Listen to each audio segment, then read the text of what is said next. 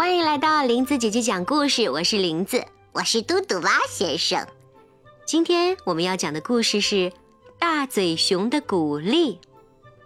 在一个美丽的小村庄里，住着一群可爱的小动物：活泼的大嘴熊和调皮的小熊三兄弟，欢实、皮实、结实。咦，这名字哎，太有意思了！还有兄弟仨叫这种名字的，欢是、皮实和结实，他们是最好的朋友。有一天呀，村里贴出了要举行讲故事比赛的通知，选出今年的故事大王。欢是、皮实和大嘴熊跃跃欲试，他们都觉得自己是讲故事的天才，只有结实。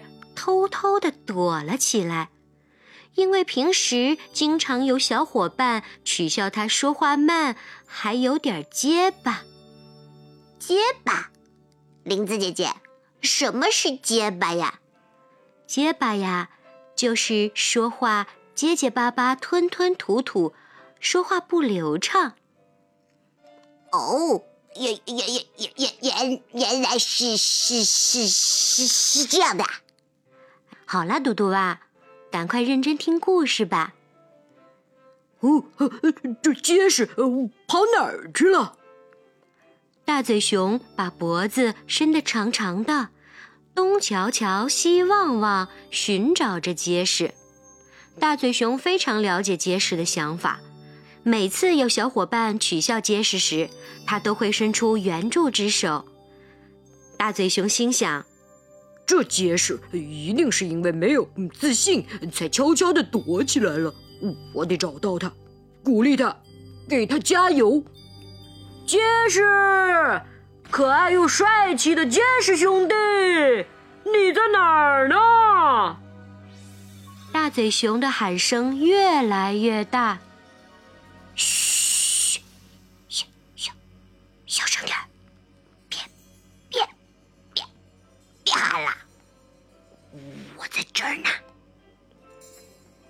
结实从玉米地里钻了出来。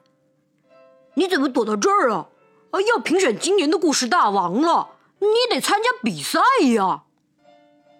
大嘴熊一边帮结实拍落身上的灰尘，一边说着：“我、我、我可不行。”结实胆怯地说：“怕什么？啊，从现在开始，我每天都陪你练发音，说绕口令。”只要多加练习，一定能行的。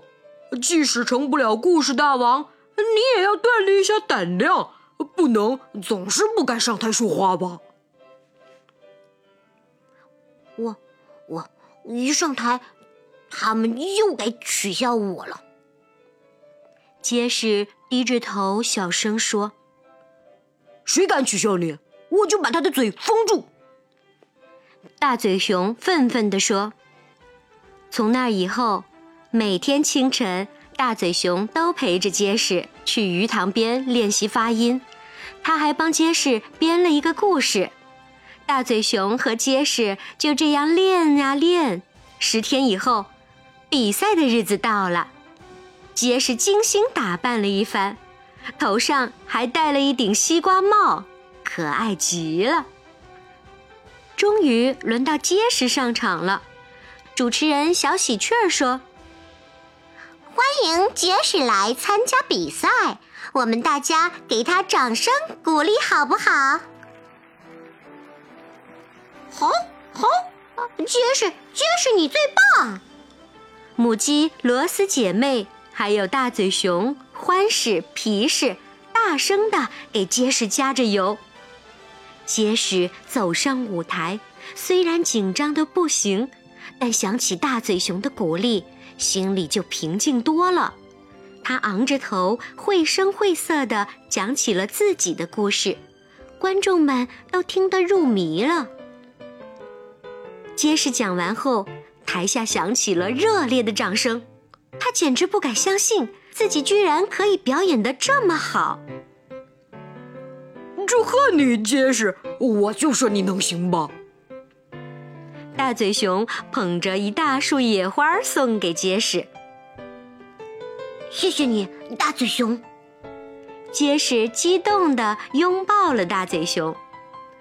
比赛的最终结果是，哎，林子姐姐，啊，那比赛的最终结果到底怎么样了？我们的结实拿到第一名了吗？